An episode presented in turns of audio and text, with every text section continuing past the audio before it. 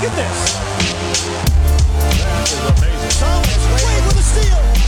The emotions of Dirk Nowitzki. What he's always dreamed of. Hoping to have another chance after the bitter loss in 2006. Watch. Hallo und willkommen zu Gut Next, dem deutschen Basketball-Podcast im Internet. Mein Name ist André Vogt und ich begrüße euch zu einer neuen Folge unseres kleinen, aber feinen Basketball spielt heute mit dem Fragen-Podcast mal wieder am Sonntag, weil es sind Playoffs. Wir wollen so viele Infos mitnehmen, wie es irgendwie geht. Und heute warten auch schon zwei Spiel 7 auf uns. Das heißt schon, endlich. Da reden wir nachher drüber aber natürlich wird das ganz häufig wieder präsentiert von manscaped.com. Mittlerweile von vielen von euch und auch mein ne, Go-To-Rasierer, wenn Crunch-Time ist, oben wie unten. Ähm, und dann ran mit dem Ding, weil einfach ne, der Lawnmower 4.0 ne, gets the job done. Kann man nicht über jeden Superstar sagen oder über jeden, der sehr teuer ist und denkt, er wäre Superstar in diesen Playoffs. Aber da kommen wir gleich noch zu. Ähm, ich kann nur sagen, das Ding funktioniert ist geil. Ähm, heute erst wieder mal obenrum alles frisch gemacht am Kopf. Das geht auch ohne Probleme. Ist zwar jetzt nicht, ne, als ob man sich da nass rasieren würde, aber wer braucht das auch schon? Von daher, wenn ihr denkt, oh ja, jetzt vielleicht wirklich mal die Chance zuzuschlagen, ihr kennt den Drill, ne, ihr kriegt 30 Tage Geld zur Garantie, ähm, Free Shipping und noch 20% on top mit dem Code NEXT20, NEXXT20 und der Hinweis, sagt, mein Vater ist ein bisschen zu alt, äh, dem kann ich damit keine Freude mehr machen. Ähm, aber wenn ihr einen Vater habt, der vielleicht, oh, weiß nicht so, 50, 60, oh Gott, 50 bin ich ja fast schon. Also sagen wir 60, 70 ist, vielleicht kann der sich ja freuen über so einen Lawnmower 4.0 oder einen Weed Wacker, gerade ältere Herren, da kommen ja die Haare auf Löchern raus. Hui. Ja. Ich will jetzt keine Bilder euch den Kopf malen, aber wisst, was ich meine. Von daher, vielleicht tut dem was Gutes damit, das ist doch auch eine schöne Idee. Dann ist man auch schon fein raus, was so Vatertag angeht und man muss nicht irgendwelche Socken und Krawatten schenken. Aber fangen wir an mit den Fragen, die ihr diese Woche hattet. Und Tim Lukas Wolf, der gerade raus fragt, auf wen tippst du in Spiel 7 von beiden Serien heute? Vielleicht auch eine kurze Preview. Ja, ich habe äh, ja das Glück, dass ich heute ein Spiel von den beiden kommentieren darf. Äh, das Spiel der Suns gegen die Mavericks. Und ähm, habe natürlich entsprechend auch schon gestern äh, so ein bisschen mit befasst. Und natürlich auch dann im Nachklapp auch mit, mit Boston gegen, gegen, gegen, gegen äh, Milwaukee. Und ich bin ein bisschen in mich gegangen und habe mir überlegt, so, naja, ne, wie, ähm, wie sehe ich denn so das große Bild eigentlich in, in diesen Playoffs bisher und so auch dann meine eigenen Gedanken und, und vielleicht Performance dieser Gedanken, also wie weit sind die denn dann äh, auch, auch wahr geworden und nicht. Und da muss ich sagen, ich kann mich wirklich nicht daran erinnern, dass ich schon mal in, in einer Postseason so wenig Gefühl für, ja, eigentlich fast sogar für alles hatte, weil die, die Serien, wo man dachte, die sind halt super klar in der, ersten, in der ersten Runde, sind da zum Teil auch, auch gar nicht klar gewesen. Gut, natürlich gab es auch ein paar Serien, ne, wo, wo dann, ne, wo es einfach dann schnell vorbei war, aber alles in allem, ähm, muss ich ehrlich gesagt, dieses Jahr sagen, puh, das ist ja auch ein gutes Zeichen. Ich krieg relativ wenig ähm, Druck da auf den Kessel, was so mein, mein Gefühl für die Spiele angeht. Ne, wenn wir zum Beispiel anfangen mit Boston gegen Brooklyn in der ersten Runde, 4-0, hätten wir, alle nicht erwartet. So, es war eine, eine enge Serie, keine Frage. Ne? Und das zeigt natürlich auch, was bei solchen ne, kleinen Sample Sizes ein paar Wahlbesitzer auch dann ne, aus dem 4 zu 2 ein 4 zu 0 machen oder aus dem 4 zu, 4 zu 3 ein 4 zu 0. Ähm, und ansonsten war eigentlich wirklich nur Miami, Milwaukee, das so, wie ich es erwartet hatte in, in Runde 1. Ähm, und ansonsten war da halt viel so, ja, auch wenn vielleicht das Ergebnis stimmte mit 4-2 oder 4-1, ich weiß nicht, was wir da gesehen haben noch, war stellenweise einfach so ein bisschen, dass es auf dem Feld zu sehen war, hat mich da einfach überrascht. Und das hat sich jetzt in Runde 2 ehrlich gesagt nicht großartig geändert. Also das Philly ohne Embiid, gut, war er dann wieder dabei irgendwann, aber ne, dass man da eine Hypothek äh, tragen muss, die man, die man nicht stemmen kann, ne, das, das war mir eigentlich klar. Äh, trotzdem, dass Miami auch gerade jetzt in Spiel 6 nochmal am Ende in die Bredouille geriet, so ein bisschen gegen eine desaströse auftretende Sixers-Mannschaft, hätte ich jetzt auch nicht gedacht. Ähm, Phoenix und Dallas, das da 3 gegen 3, also 3 steht. Ich meine, ich habe immer gesagt, äh, wenn jemand wie Luca einfach eine wahnsinnige Serie spielt, dann können die jeden schlagen äh, oder könnten ne, bis in die Conference Finals kommen. Das passiert ja jetzt gerade, aber es ist ja nicht so, dass jetzt Luca da der alleine ausschlaggebende Faktor ist, nicht der größte Faktor. Aber sie haben auch ein Spiel gewonnen, wo, wo er nicht wirklich gut dabei war. Ähm, und die Suns, die, die Schwäche, die habe ich so nicht, nicht kommen sehen. Ähm, dass Golden State sich so präsentiert gegen Memphis zwischendurch, wo man natürlich jetzt 4-2 gewonnen hat, was ja vom Ergebnis her eigentlich cool ist. Aber wie sie es halt dann gespielt haben, hat mich auch einfach überrascht. Und Boston Milwaukee ist einfach so ein krasser Schlagabtausch, dass, glaube ich, keiner wirklich weiß, was da jetzt passiert. Dennoch möchte ich mich natürlich hier an, einer, einer, kleinen Preview versuchen. Ähm, generell, wenn du ins siebte Spiel gehst, äh, und das ist natürlich eigentlich eine unzulässige Vereinfachung, aber ihr werdet gleich sehen, dass es eigentlich gar nicht ist, dann äh, spitzt sich vieles immer zu auf die, die Superstars. Aus verschiedensten Gründen. Also in der Regel sind ja äh, Spiel 7 jetzt nicht Basketball-Gemälde, die man sich ins Zimmer hängen kann und über jede, jeden Ballbesitz so ne, der Zunge schnallst. Das ist oft nicht der Fall. Ne? Das sind oft dann Spiele, wo beide Teams schon, na klar, durch sechs Partien durchgegangen sind, wo schon eine Menge Abnutzung da ist, wo man schon sehr, sehr viele ausprobiert hat und wo beide Teams jetzt das andere einfach kaum noch überraschen können. Naja, und wenn man an diesen Punkt kommt, ne, dass man eigentlich weiß, was der Gegner versucht, naja, dann, dann wird es eben am Ende des Tages, und das klingt jetzt klar negativ, ist es gar nicht, aber dann wird es halt eine Partie in der Regel, die so eins gegen eins entschieden wird. Jetzt kann man natürlich sagen, es wird ja jede Partie eins gegen eins entschieden. Ja, aber ich ne, bin der Meinung, dass ne, früh in Serien einfach auch noch so gewisse Adjustment-Sachen, die man ändert, taktische Kniffe, dass die noch mehr reinspielen als in so ein Spiel 7, wo man eben schon sehr viel versucht hat. Und ne, ich glaube, es gibt wenig Beispiele in der Geschichte der NBA, ihr könnt mich da gerne korrigieren in den Kommentaren, ähm, wo man sagen würde, ah ja, also bis Spiel 7, da war das taktisch ne, so und so auf einem Niveau und dann aber Spiel 7 hat eine Mannschaft irgendwas krasses ausgepackt und haben dieses Spiel deswegen gewonnen. Also kann ich mich jetzt nicht wirklich erinnern, dass sowas oft oder überhaupt passiert ist. Ähm, naja, wenn du dann halt mannschaftstaktisch jetzt nicht irgendwas äh, immer wieder rausspielen kannst, ne, was der andere erstmal dann brechen muss wieder, dann kommt es eben oft darauf an, was machen eigentlich die Stars, weil du eben mehr Ballbesitzer hast auf beiden Seiten, die dann im Endeffekt mit einem 1 gegen 1 enden, wo es keinen klaren Vorteil vielleicht gab oder wo man außer Mangelung ne, von Strategien, die einem wirklich ne, über sich zwei, drei Aktionen in eine vorteilhafte Situation bringen, dass man eben sagt, okay, dann nehmen wir halt den, den Spatz in der Hand und gehen früh in ein Mismatch und das attackieren wir relativ simpel, ne? Keep it simple and stupid. Und dann gucken wir weiter. Und dieses Mismatch, was attackiert wird, wird ja in der Regel mit einem Superstar attackiert. Naja, und dann ne, entscheiden Superstar entweder durch ihre eigenen Abschlüsse oder durch Pässe dann rauszuschützen. Ähm, Superstars spielen mehr. Der Druck wird natürlich auch größer auf, auf beiden Seiten. Ähm, und wenn the going gets tough, the tough get going. Das sind dann halt oft einfach die, die Superstars. Von daher, klar, müssen wir, wenn es um Boston und Milwaukee geht, auf Jason Tatum gucken und auf Jans Antetokounmpo. Ich glaube, Spiel 6 war da auch schon ähm, klarer Hinweis drauf, was uns da jetzt erwartet. Man kann vielleicht ganz simpel sagen, ey, wer von den beiden 50 auflegt, ist das Team gewinnt das Spiel. Ähm, allerdings gibt es ja hier die Besonderheit, dass eben beide so krass unterwegs waren in Spiel 6 und ich mich schon frage, okay, gibt es da jetzt vielleicht dann doch nochmal ähm, zumindest was so Beispiel ein gewisses Doppeln vielleicht angeht gegen Tatum, gibt es da vielleicht dann doch nochmal eine Idee, die man haben kann äh, und überrascht die dann. Da würde ich, da wäre ich gespannt, ob, ob man das sieht. Gegen Janis, glaube ich, hat man jetzt alles probiert und man guckt, dass man irgendwie halbwegs da klarkommt. Äh, man guckt, dass die Refs vielleicht solche ganz krassen Schrittfehler wie den, den ich da auf Twitter gepostet habe, nicht, nicht pfeifen.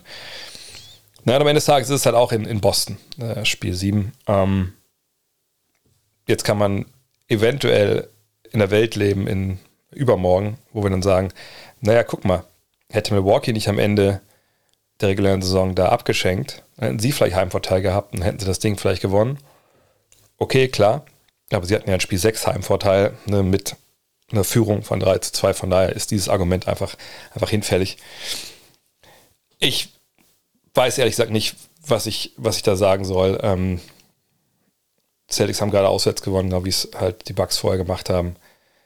Ich habe vorher gesagt, die Celtics gewinnen das, weil Chris Middleton nicht mitspielt.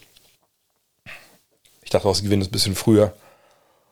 Gleichzeitig ist, ist Janis der beste Spieler dieser Playoffs bisher. Ähm, aber irgendwie glaube ich, dass Boston das zieht. Ich glaube, äh, jetzt mit Tatum, der sich dann jetzt wohlgefühlt hat gegen diese Verteidigung. Mit einem Budenholzer, dem offensiv auch irgendwie relativ wenig einfällt. Aber gut, vielleicht muss es auch gar nicht, wenn du Janis in der Form hast. Aber Heimvorteil, ne, die Rollenspieler zu Hause legen eigentlich mehr auf als auswärts. Ich bin bei Boston, aber, aber gut fühlte mich da nicht. Was Phoenix und, und Dallas angeht, mh, hm, Phoenix ist für mich, also das mein Punkt bei Phoenix momentan, wo ich mich frage, habe ich die overrated vor, der, vor den Playoffs? Ne, reguläre Saison, da glaube ich, sind wir uns alle einig, haben sie überragt, waren das klar beste Team. Ähm, die eine Frage, die ich mal hatte in Richtung Playoffs war, was machen sie mit ne, so physisch dominanten Angreifern wie halt zum Beispiel Janis? Ähm, allerdings, auch wenn ich schon die Idee hatte, dass ähm, Luca gegen sie erfolgreich werden kann, weil sie eben kleine Guards haben, die er attackiert, ne, vor allem durch Chris Paul, ähm, dachte ich schon, naja, aber ne, diese, diese Infrastruktur, die die Suns da haben, die Defense, die sie haben, diese langen Verteidiger, die so einen Flügel haben, das wird schon funktionieren. Ich dachte auch vielleicht nach Spiel 5, das ist eigentlich vorbei, wäre dann in 6. Aber dann legt Phoenix da so ein Ei und, und die, der Elephant in the Room, ne, darüber, worüber auch, glaube ich, jetzt momentan wenig Leute sprechen, weil momentan sich alle an James Harden abarbeiten, auch zu Recht, ist halt, was ist eigentlich mit, mit Chris Paul passiert? Ähm, wenn ihr euch erinnert, in, in Runde 1, und ich rufe gerade nochmal nebenbei hier seinen Game Log auf, damit ich das parat habe. In Runde 1 haben wir uns natürlich wahnsinnig gefreut, also außer ihr wart jetzt Fans der Pelicans, wie er da aufgespielt hat, ne? auch, auch ohne Devin Booker. Und wenn ihr euch an Spiel 6 erinnert, ne? 14 von 14 aus dem Feld, 1 von 1 Dreier, ne? 8 Assists, war ein bisschen wenig dann für ihn, aber wenn du selber die Dinger machst, hat er 33 aufgelegt, dann ist das vollkommen okay. Ähm, dass er Spiel hatte zwischendurch, wo er gar keinen Turnover hatte, ne? Spiel 2, in Spiel 3. Also wirklich netter Masterclass abgeliefert äh, in, dieser, in dieser Serie. Ähm, dass man dachte, krass, ne, der, der weiß genau, dass es seine letzte Chance vielleicht Meister zu werden. Und dann sind die ersten beiden Spiele auch noch okay. Ne? 19 ähm, in Spiel 1, 28 in Spiel 2. Ne? Ähm, klar, im ersten Spiel nur drei Assists, aber mein Gott, wenn, du was, wenn die Defense nichts anderes gibt, ist ja egal, Hauptsache du gewinnst. Waren auch zwei Blowouts. Oder der zweite war ein Blowout, das erste war äh, plus sieben, also sie haben halt unglaublich gescored. Aber seitdem ich will nicht sagen, Chris Paul ist vom Erdboden verschwunden, aber das ist ein Thema seine Anzahl der Würfe. 9, 4, 8, 7.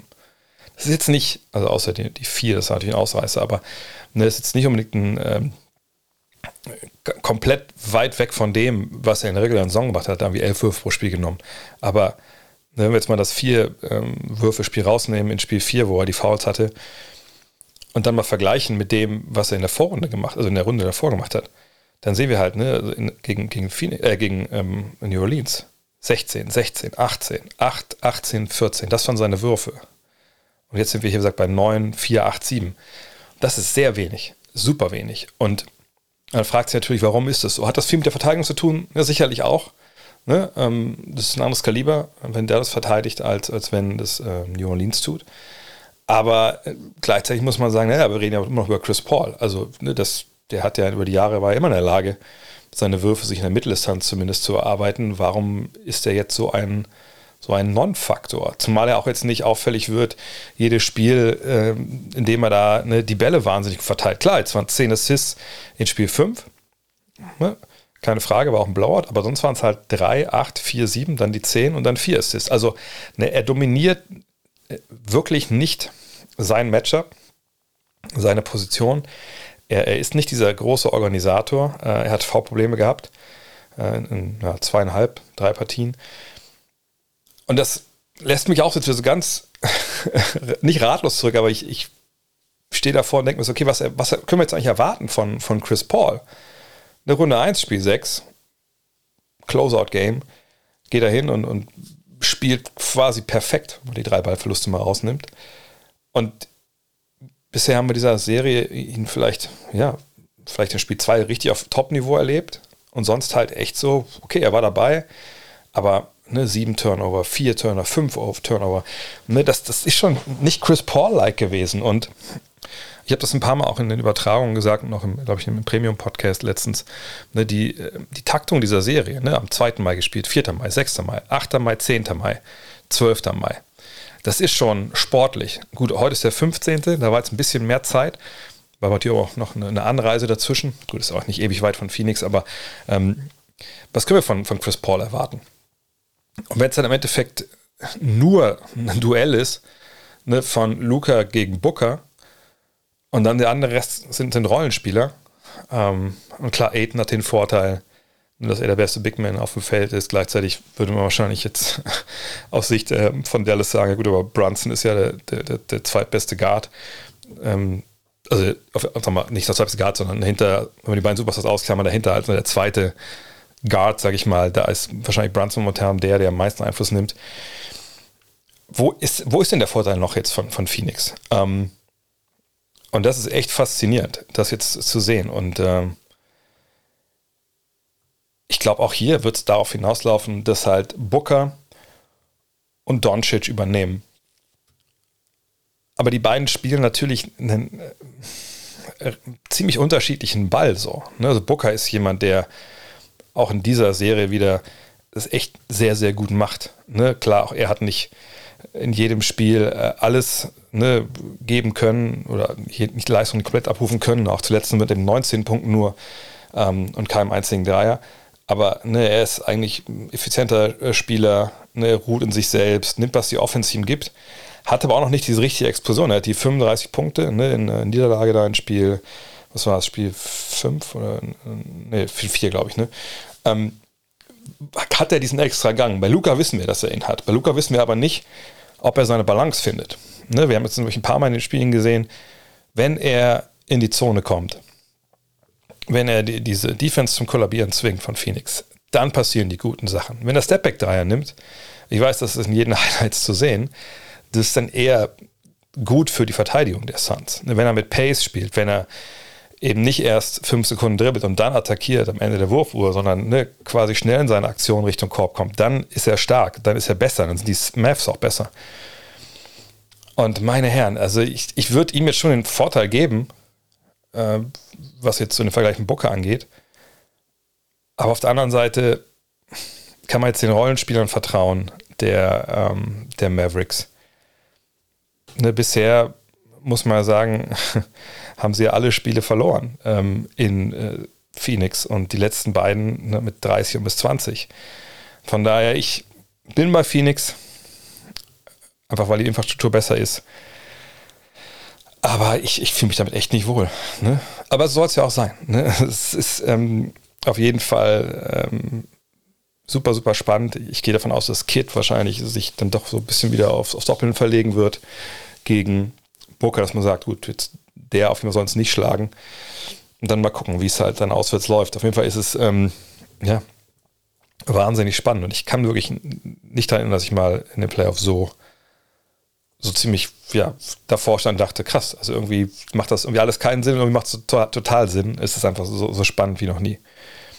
Der G fragt, woher kommen diese deutlichen Heimsiege bei Phoenix gegen Dallas? Das kann doch nicht nur an den eigenen Fans in ungewohnten Umfeld liegen, oder etwa doch? Nö, also ich, ich glaube, dass viel davon, was ich gerade schon gesagt habe, äh, spielt da mit rein. Ne? Also bei, bei Luca, weil bei dem geht es ja, also um, um ihn geht es ja, ne? hauptsächlich, wenn es jetzt um die Offensive der, äh, der Mavs geht.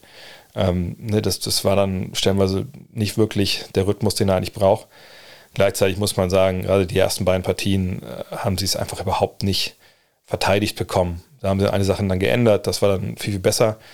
Danach dann zu Hause, dann haben sie das fünfte Spiel auch verloren. Aber im fünften Spiel muss man sagen, war es einfach dieses dritte Viertel, wo nichts zusammenlief und, und wo Phoenix einfach in der Lage war, das Ding in, in, innerhalb von zwölf Minuten zu gewinnen. Also was kann passieren, ne, so ein Totalausfälle, aber ähm, sollte natürlich nicht. Phoenix auf der anderen Seite in Dallas, ja, der hat natürlich seine Dreier getroffen, äh, war defensiv dann äh, ne, besser unterwegs. Und Chris Paul, ne, das würde ich ganz klar an, anbringen wollen, hat einfach riesige Probleme und das, da musst du als Team erstmal mit, mit klarkommen. Ne? Und diese äh, neuralgischen Punkte in der eigenen Verteidigung, ne, die Luka Doncic angreifen konnte früh, die hat man dann ein bisschen entschärft, indem man halt Javel McGee nicht mehr gebracht hat, sondern Bismack Biombo Äh, man hat Cameron Payne nicht mehr gebracht, sondern Duchamp und, und Booker spielt Point Guard. Also solche Änderungen gab es dann. Ähm, man darf auch nicht vergessen, wenn halt in Playoff-Partien eine Sachen aus dem Ruder laufen, dann, dann macht man vielleicht auch früher mal den, den Laden dicht, gerade bei dieser Taktung, die wir da äh, momentan sehen.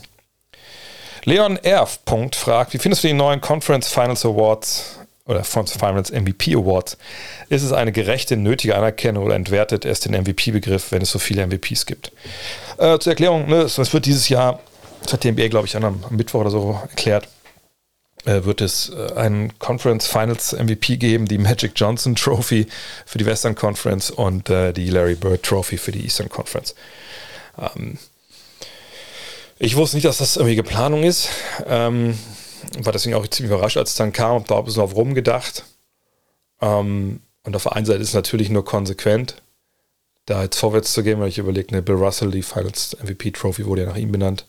Ähm, ist natürlich nochmal eine, eine Ode an die, an die Vergangenheit. Ne, und zwar natürlich der besten Spieler, die wir jemals hatten. Und ne, Larry Bird, die ganze, ganze Karriere in Boston im Osten gespielt. Ähm, Magic natürlich die ganze Karriere bei den Lakers im Westen.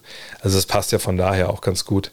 Ähm, ist eine Ehrung für zwei Leute, die natürlich die NBA äh, maßgeblich äh, in, die, in, die, Neuzeit geführt haben und auch gerettet haben. Von daher, da, von der Warte her kann ich es verstehen. Braucht man diese Awards jetzt? Äh, ich, es ist ja im Endeffekt immer so, dass diese Awards sich ja nur um eine Serie drehen. Ne? Also es ist ja nicht so, dass man jetzt sagt, okay, jetzt ist die Western Conference Playoffs, kriegen einen MVP und die Eastern Conference Playoffs, sondern es ist jetzt eine Serie. Wer ist der beste Spieler, wichtigste Spieler der Serie? Naja, und das ist irgendwie. Ich weiß nicht, ob es das braucht. Also ich meine, wenn du da, klar, wenn das eine Sieben-Spiele-Schlacht ist und da sind die beiden besten Teams ne, an 1 oder 2 gesetzt, äh, die da bleiben oder die da reinkommen, jeweils. Und das ist ein wahnsinniger Battle und du sagst geil. Also erinnere ich mich gerne zurück und auch an den Spieler, dann, der, der das dann gewonnen hat. Aber am Ende des Tages, also wen kümmert das? So, ne? Also das, du kannst ja, deswegen aber auch dieser Spruch von, also ich glaube, der Spruch von Larry Bird, falls es auf Twitter, dass er meinte, als er erfahren hat, dass es das jetzt gibt, er war auch überrascht, dass er meinte, oh, er ist ja wundervoll und das, äh, das, was er sagt, das fehlt mir noch in meiner Karriere. Das, das wäre die größte Ehre gewesen, wenn ich die, die Western Conference Magic Johnson Trophäe gewonnen hätte. Ähm, da hat er natürlich dann totgelacht darüber. Weil ich glaube auch auf der einen Seite ne, sagt er, also, was, was soll das? Ne? Das bringt ja nichts. Das ist ja, ist ja keine, was ist das für eine Ehrung? Ne? Was hat das denn für, für einen weitreichenden äh, Begriff, äh, eine Bedeutung? Weil entweder du verlierst im Finale, dann warst du äh, Conference Final MVP, ja, great, so, okay, schöner Pokal, stelle ich mir da hin, bedeutet aber gar nichts. Oder ich werde, komme in die Finals und ich gewinne die Finals, dann bin ich Meister, vielleicht bin ich sogar Finals MVP und dann habe ich dann auch diese andere Trophäe, was mache ich damit eigentlich dann? Also so viel, so viel Kamine habe ich ja gar nicht zu Hause, die da draufstellen kann. Ähm, von daher, ich weiß nicht, ob sowas wirklich braucht. Aber ähm, ob es jetzt den Begriff MVP entwertet, wie in der Frage hier steht, pff, ne, also der Begriff MVP, ähm, also sagen wir jetzt mal reguläre Saison-MVP und Finals-MVP, die gibt es jetzt, also Finals-MVP gab es noch nicht alle, äh, immer, gab es noch nicht immer, aber MVP halt schon. Von daher, die Tradition ist daher viel, viel größer, ob jetzt damals angefangen wird in den Conference Finals. Ich sag mal so, es ist auch jetzt nicht so, dass jeder, dass irgendwer mal denke, ah, dachte der letzten Jahre, ja, ist schön, dass sich äh, der und der jetzt MVP geworden ist. Aber Finals MVP, das ist, das ist nun mal das Wichtige. Also das nimmt sich überhaupt gar nichts weg. Und ob man jetzt den Begriff zweimal oder dreimal oder viermal benutzt, whatever, kümmert keinen. Ähm, das wird so sein, dass wenn das dann jetzt eine announced wird zum ersten Mal, das ist wahrscheinlich dann bei der Trophy Presentation, ne, da gibt es dann die Trophäe für die Western Conference Championship. Ist ja genau das Gleiche. Ist, ist die Championship ähm, irgendwie, ist der Begriff verwässert, weil es einen Eastern und Western Conference Champion gibt? Nein. Von daher wird dann mit announced, dann kriegt er seinen Pokal, dann freut man sich und, und dann ist gut. Aber am Ende des Tages ist es halt, it's nice to have, aber hat eigentlich keine, keine Relevanz. Alexander Tetzler fragt, wieso hat James Harden so wenig Würfe genommen, obwohl obwohl Joel Embiid angeschlagen war? Ja, das ist natürlich eine der großen Fragen, die wir jetzt uns da gestellt haben, auch Dean und ich am, am Freitag äh, im Premium Podcast. Was ist los mit James Harden? Was, was war da los? Und ich glaube, keiner weiß es von uns. Ne? Von daher können wir alle nur spekulieren. Ähm, er selber hat in der Pressekonferenz gesagt, na, der Ball hat den Weg nicht zu mir gefunden. Wo ich so denke, ähm, naja, du bist ja schon Point Guard. Und äh, du hast ja in der Vergangenheit auch nicht das Problem damit gehabt, äh, eine 5 durch die Beine zu dribbeln und dann einen Stepback mit vier Schritten zu machen und Dreier zu nehmen. Also ich verstehe, dass man, wenn man zum anderen Team kommt, da eine Taktik äh, gespielt wird und es werden Plays angesagt, dass man das vielleicht nicht mal, dass man nicht mal ausbricht. Aber äh, ja, ich bin mir relativ sicher, dass wenn A. Harden gedacht hätte, ey, ich bin Prime Harden hier heute, ähm, ich kann mein Matchup dominieren, dass er das seinem Trainer auch gesagt hätte und selbst wenn der jetzt vielleicht nicht sofort Taktikbrett in die Ecke geschmissen hat, gesagt hätte, er gibt den Ball hier mal zum James und get the fuck out of the way, dass James Harden sich sicherlich dann den einen oder anderen Abschluss selber genommen hätte oder seine Mitspieler gesagt hätten, okay, come on, hier, fang mal an zu, zu kochen. Ähm, es ist einfach so, dass James Harden diese ganze Saison nicht auf dem Level war, den wir von ihm erwartet haben. Vergangenes Jahr haben wir das entschuldigt mit, oder erklärt besser gesagt, mit, naja, er hat die Vorbereitungen in Las Vegas absolviert, ähm, wahrscheinlich nicht immer in Basketballhallen. Ähm, wahrscheinlich hat das auch ein paar Dollars gekostet. Ähm, dann wollte er raus aus der Truppe, hat halt eine Trainingcamp nur rudimentär mitgemacht, dann keinen Bock gehabt, dann muss er das Team wechseln, muss sich reinpassen, dann äh, mit mit Irving und Durant äh, und dann verletzt und ne, daher verlorene Saison, aber nächstes Jahr sind die fit und dann greifen die an. Und dann ne, dieses Jahr dann eigentlich, oder diese Saison, seit Spiel 1 hat man sich gefragt, okay, wo ist dieser extra Step, den er hatte? Wo ist diese Schnelligkeit? Kommt er an Leuten noch vorbei? Ist er nur noch ein Playmaker, wie es jetzt ja Joel Embiid so prominent bezeichnet hat ähm, auf der Pressekonferenz nach dem Ausscheiden jetzt? Und ähm, das werden wir jetzt sehen müssen, was passiert. Ne? Es steht eine große Vertragsverlängerung im Raum. Ne? Er kann eine Spieleroption ziehen aufs nächste Jahr, da gehe ich von aus, 47 Millionen. Ähm, aber ich denke einfach, er konnte es nicht. Sonst, sonst hätte er es gemacht. Warum er das nicht konnte? Vielleicht ist er ein bisschen alt, vielleicht ist sein Körper ein bisschen, ähm, hat ein bisschen gelitten letzten Jahre. Vielleicht muss er einfach jetzt ne, mal bei Chris Paul oder so anrufen und fragen, ey yo, die Sache mit dem Zucker und äh, vegane Ernährung, kannst du mir da mal ein paar Tipps geben? Man hofft, dass er das macht, weil ich glaube, steckt noch eine Menge guter Basketball in ihm drin, wenn er will. Weil er ist erst 32, 33 Jahre alt. Aber das muss halt passieren. Also es ist jetzt beileibe nicht so, dass irgendwie die Sixers nicht für James Harden gespielt hätten und, und ihn da zurückhalten, sondern ich glaube, das Problem liegt klar bei ihm. Ob es eine Verletzung ist, ob es eine, gewissen eine neue Zusammenbauen seiner körperlichen Begebenheiten braucht, das wird man jetzt eruieren müssen. Und ich hoffe einfach, dass er da zu einer richtigen Lösung kommt, egal worum es jetzt, wo der Fehler jetzt lag. Und dass wir wieder einen James Harden sehen, der wirklich vorne einfach unwiderstehlich ist. Das muss ja nicht so aussehen wie in Houston damals. Ne? Gerade im, im, Konzert dann mit äh, Embiid und mit, mit Maxi. Aber das ist vielleicht die spannendste Personalie jetzt des ganzen Sommers. Studi fragt, Drew Holiday, ist er der beste Co-Star dieser Playoffs? Vielleicht mit seinem Skillset sowieso besser als Coaster geeignet als zum Beispiel Kyrie Irving, James Harden oder andere Starspieler. Mhm, natürlich, Holiday natürlich jetzt sehr prominent unterwegs, gerade weil er ne, da ein Spiel, was war Spiel 5, am Ende diese, diese beiden Top-Aktionen hatte mit dem, mit dem Block und dem Stil. Und der ist natürlich auch jemand, der, ja, dass der jetzt so gut ist in Milwaukee und, und das, ne, diese Rolle, die er da spielt, das ist ja jetzt eigentlich auch nichts ich würde sagen, nichts Neues. Ne? Das, wir wussten ja, als sie den geholt haben, hey, das ist eine Riesenverpflichtung. Äh, der kann denen wirklich extrem helfen. Und wenn wir uns die Zahlen jetzt mal anschauen, also die ganzen Playoffs über, dann sind wir bei 19 Punkten, äh, 6 Rebounds, 6 Assists und, und 2,3 Stocks.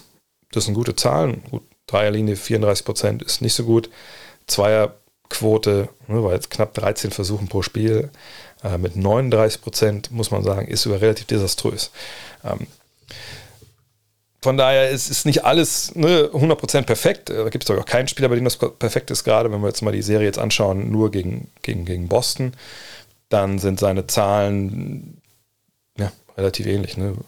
Dreierbereich 34%, Feldwürfe insgesamt 35, 21 Punkte, 6 und 6 äh, und dann 3,3 Stocks. Defensiv ist er natürlich äh, eine Macht, nicht nur weil er jetzt ja diese beiden Signature Plays hatte gegen äh, Marcus Smart am Ende, von Spiel 5. Ähm, oder vor allem das eine Play gegen, gegen Marcus Smart.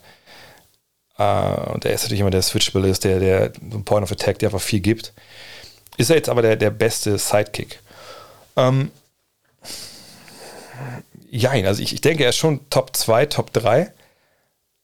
Allerdings würde ich mich wahrscheinlich momentan für Jalen Brown entscheiden. Ähm, weil der noch eher in der Lage ist, wirklich mal auch ein Spiel zu übernehmen, ne, wenn sein Star, Jason Tatum, nicht komplett funktioniert. Ähm, Bam Adebayo ist natürlich auch noch voll in der Verlosung, ne, für allem, allem, was der defensiv macht. Ähm, darf man auf jeden Fall nicht vergessen. Ähm, gut, Chris Paul, Jalen Brunson, die würde ich jetzt ein bisschen hinten dran sehen, weil die einfach defensiv nicht so viel anbieten. Ähm, bei Golden State, Draymond Green, denke ich, sollte man auch nennen, obwohl, naja, wenn du Spiele verpasst, weil du ein bisschen zu sehr aufregst, dann äh, ist es vielleicht auch, oder ein bisschen sehr fragwürdige Fouls begehst, dann, ne, dann muss man auch denken, oh, macht das viel Sinn und der ist die offensiv, auch wenn er dir, dir quasi einen Point Guard gibt, so ein Point Center, manchmal nicht so gut zu gebrauchen. Ähm, vor allem, wenn er keine Dreier nimmt und nicht trifft. Ja, also du sagst, es sind ein paar Kandidaten. Ich kann verstehen, wenn man ähm, sich dann für, für ähm, Holiday entscheidet. Ich wäre wahrscheinlich bei Brown oder Adebayo. Einer von den beiden werde ich wahrscheinlich dann, würde ich ihm vorziehen. Aber ich gebe dir recht, wenn du sagst, ne, ist es vielleicht sinnvoller, so einen Spieler zu haben, als einen, einen Harden, zum Beispiel der Irving. Allerdings würde ich da immer entgegenhalten wollen, naja, du brauchst natürlich schon eine gewisse äh, Shot Creation neben deinem, neben deiner allerersten Option. Und äh, in, in der Beziehung ist dann Holiday manchmal gut, manchmal halt nicht ganz so. Also da würde ich mir vielleicht ein bisschen mehr wünschen. Daniel Rosbach fragt, was können Shooter, die gerade einen Negativlauf haben, tun, um wieder zu treffen, zum Beispiel zwischen Spielen in einer Playoff-Serie? Ich frage für eine Franchise, die Light Years Ahead ist. Und diese Franchise, die Light Years Ahead ist, wisst ihr vielleicht, das ist, sind die Golden State Warriors. Das hat der Joe Lacob, der Besitzer, vor ein paar Jahren gesagt, dass wir, wir sind der Liga halt eine Lichtjahre voraus. Ähm, da gibt es natürlich mehrere Ansätze. Ähm, allerdings ist es immer schwer, das, das zu beurteilen, woran es eigentlich liegt, äh, wenn man halt nicht ein paar Parameter nicht kennt. Also zum einen müsste man natürlich jetzt schauen, okay, wenn, wenn wir uns mal die, die Stats angucken jetzt von, von, äh, von dieser Serie ähm, der Warriors, dann sieht man, naja, also so schlecht sind die Quoten ja nicht. Ne? Curry 40 Prozent. Äh, obwohl, erst die, sorry, das waren jetzt die falschen Stats. ne, sind die richtig, doch. Und das war gegen Denver, sorry, ich habe das die falsche Serie genommen. Warte mal kurz, dann muss ich mal zurückgehen hier. So, jetzt aber. Er sagt, in der ersten Runde war das noch richtig gut. Das habe ich jetzt in den Zahlen gesehen. So, jetzt in der zweiten Runde. Ich wollte jetzt sagen, sie sind noch ein bisschen schlechter. Also, Curry 33%, Thompson 36, Poole 32 und Wiggins 33. Kuminga und so müssen wir, glaube ich, nicht drüber reden. Ähm, das, wenn es jetzt durch die Bank weg bei den Spielern ist, weit unter Niveau ist, dann denkt man natürlich immer, okay, das kann es ja nicht bei einem einzelnen Spieler irgendwie gerade, weiß ich nicht, ähm, mentale Probleme sowas sein. Das scheint ja ein strukturelles Problem zu sein. Und das würde ich hier auch ganz klar sagen. Das geht vor allem um die Defense, die Memphis Grizzlies hier halt spielen. Ähm, ne, sie haben gute Verteidiger, die da echt wie die Faust aufs Auge passen. Ne? Dazu kam eine ziemliche, soll ich das sagen, ähm, ziemliche Naivität stellenweise bei den äh, Warriors, wie sie, wie sie gespielt haben, äh, wie sie Sachen angegangen sind. Das war ja stellenweise nicht professionell in dieser Serie. Und wenn man dann so ein bisschen, glaube ich, die ähm, Intensität fallen lässt, dann geht das halt auch schnell wirklich den Bach runter. Und das hat man jetzt, glaube ich, gesehen. Gleichzeitig ist natürlich schon so, dass wenn Spieler Probleme haben, dass man, das wird ja in der zweiten Ausgabe vom, vom Gut Next Magazine, könnt ihr euch bestellen, gutnextmag.de, ähm, habe ich ein Interview drin mit, mit einem Sportpsychologen und Mentalcoach, der darüber auch spricht, was man tun kann, ne, wenn man halt einfach so den Dreier nicht trifft. Ne? Und eine Sache, die er dann da sagt, es gibt so Focus Cues. Zum Beispiel, ne, wenn man Spieler fragt, okay, also wie fühlt sich das denn für dich an, wenn du triffst? Und dann fallen manchmal Wörter wie, ja, smooth, ist alles so flüssig, ne, locker, ich denke gar nicht drüber nach. Und dann sagt man halt dann, ja, okay, das sind deine Focus Cues, ne, locker, flüssig. Und dann kann man Er meint, es gibt dann Spieler, die schreiben sich irgendwie auf die Hand, damit es dann im Spiel auf die Hand gucken können. Äh, eine andere sagen es so sich so vor, vor der Partie, oder wenn sie den Ball fangen, flüssig und dann ne, werfen sie halt. Das kann auch alles helfen. Aber in dem Fall würde ich einfach sagen, es liegt vor allem dann auch an der, an der Defensive und dass sie so ein bisschen halt den Fokus zwischendurch verloren haben. Aus welchen Gründen auch immer. Ne, da gab es eine, eine Menge los vor, was war es, Partie 5, glaube ich, ne, mit ähm, Steve Kirk Covid.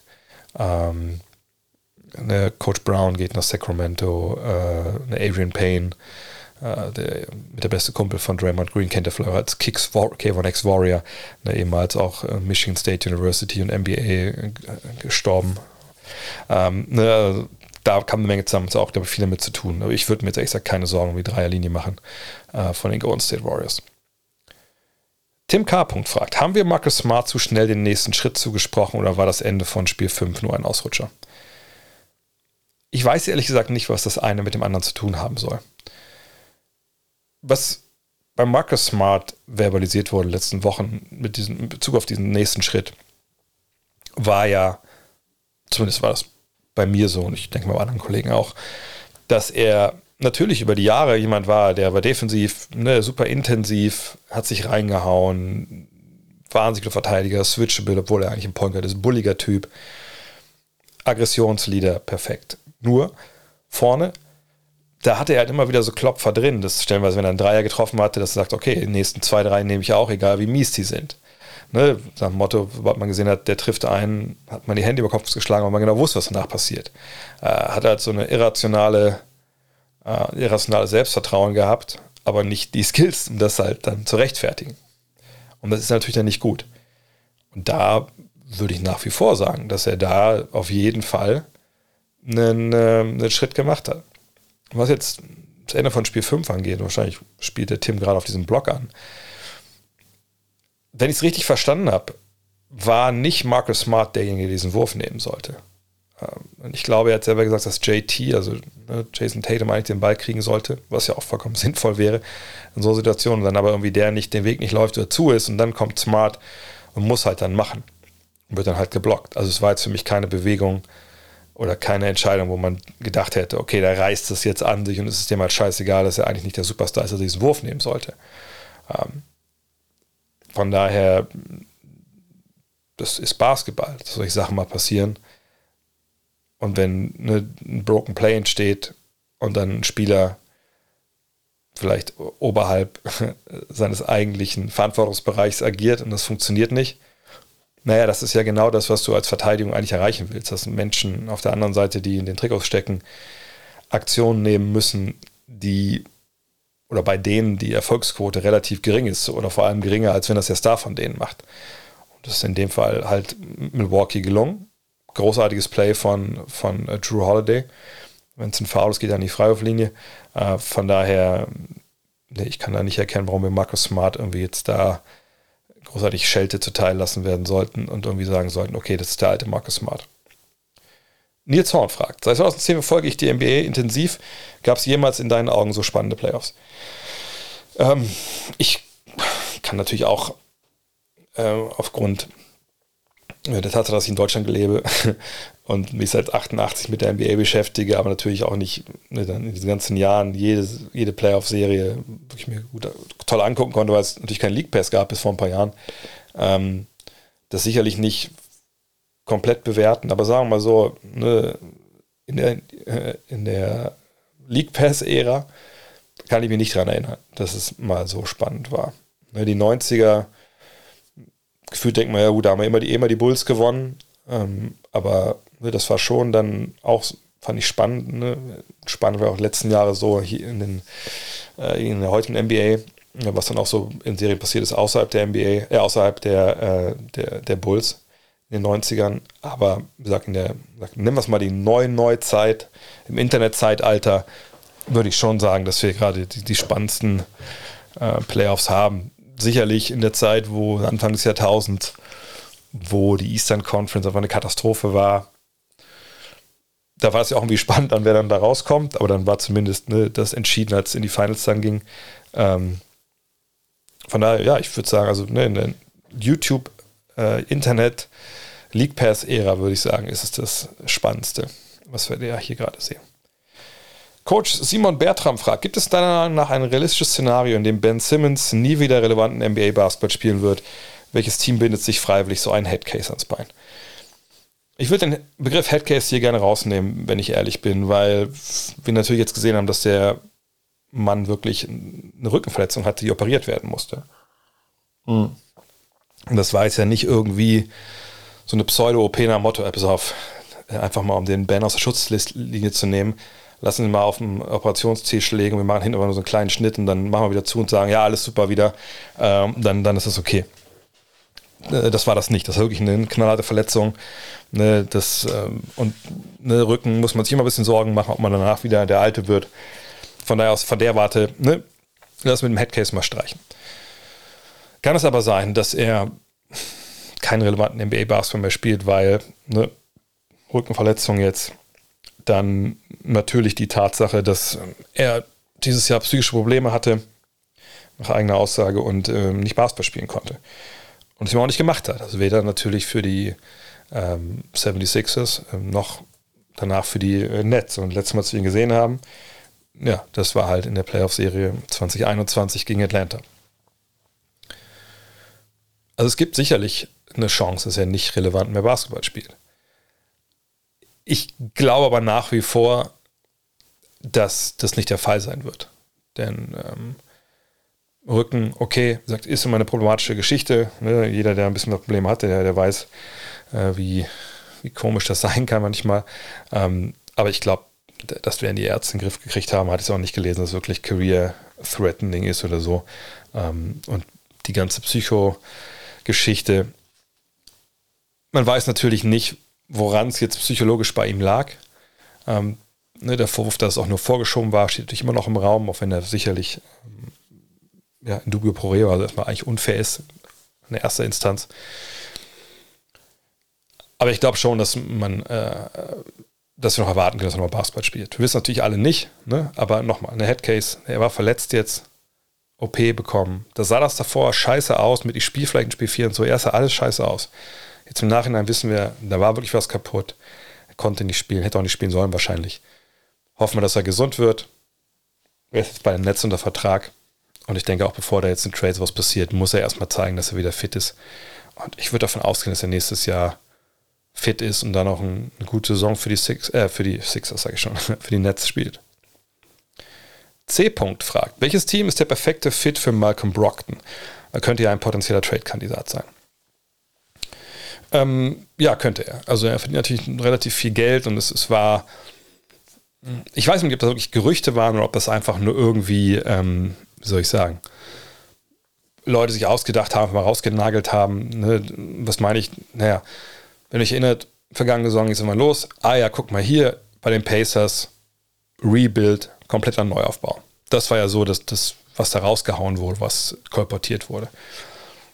Was aber eigentlich, wenn man sich die Aussagen angesehen hat vom Front Office, gar nicht da drin stand, was die gesagt haben. Die haben ja gesagt, hey, ne, wir, wir, suchen ne, Abnehmer für entweder Sabonis oder Turner, ähm, ne, für, für, für Karis LeVert, der ja dann ne, der auch nicht funktioniert hat wirklich. Ne, und ähm, wollen auch eine Spielzeit freischaufeln äh, für Chris Duarte zum Beispiel ne, und den Rookie vergangenes Jahr oder diese Saison. Und dann hat man eben diesen Trade gemacht, aber hat nicht alles eingerissen, sondern man hat wirklich, ne, man hat Sabonis getradet, man hat Levert getradet und dafür gab es dann ne, natürlich vor allem Buddy Yield und allem voran Tyrese Halliburton. Ähm, Ricky Rubio kam auch, aber das ist im Endeffekt dann ja jemand, der äh, ja, ne, Platz im Salary Cap frei, äh, frei räumt. So, und jetzt hat man halt, wenn man, man uns Unreine spricht, ähm, da kann auch viel passieren, dass ich im Kader man hat, eine, eine Backcourt-Rotation von Malcolm Brockton, von Tyrese Halliburton, von Chris Duarte und, und Buddy Hield. Man hat Miles Turner unterm Korb, TJ McConnell kann man auch dazu nehmen. Ähm, ne, und das ist jetzt so, ne, die, so der Kern von den äh, Jungs, wo man denkt, ja gut, die sind dann halt jetzt die, die wirklich äh, auch ne, vorangehen können und die dann so, ne, wo man halt schaut, wie baut man um die rum auf. Und Malcolm Brockton, der jetzt, glaube ich, nach der Saison noch drei Jahre Vertrag hat, der stand auch dann äh, direkt auf dem Zettel, als es dann darum ging, ja, Neuaufbau. Der war natürlich dann auch verletzt und so, als die ganzen Gerüchte losgingen. Und äh, ich glaube, viele haben gedacht, okay, guck mal, also wenn jetzt äh, Chris Duarte da ist, äh, wenn Tyrese Halliburton da sind, zwei Jungs in ihren Rookie-Verträgen, ne, das ist der neue Backcourt, dann kommt Buddy Yield von der Bank, TJ McConnell kommt von der Bank. Was brauchen wir eigentlich? Bracken Brockton noch. Ja, ich kann verstehen, dass man das so sieht.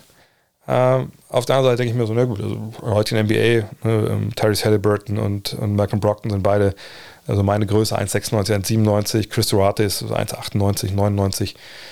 Also ich kann mir schon sehr gut vorstellen, dass man sogar mit allen drei spielen könnte. Äh, Buddy Yield ist noch der kleinste von, von den Vieren. Ähm, also, ne, also jemand wie Halliburton und Duarte locker auf, auf der auf, auf der 3 spielen, wenn man das möchte. So, ohne dass man jetzt definitiv da super viel herschenkt. Aber ich kann schon verstehen, dass man Brockton mit diesen 22,6 Millionen denkt, okay, das ist ein super Spieler, der kann sicherlich irgendwo anders auch helfen. Wir haben ja hier unser Backcourt der Zukunft. Ne? Wie, wie können wir den einsetzen?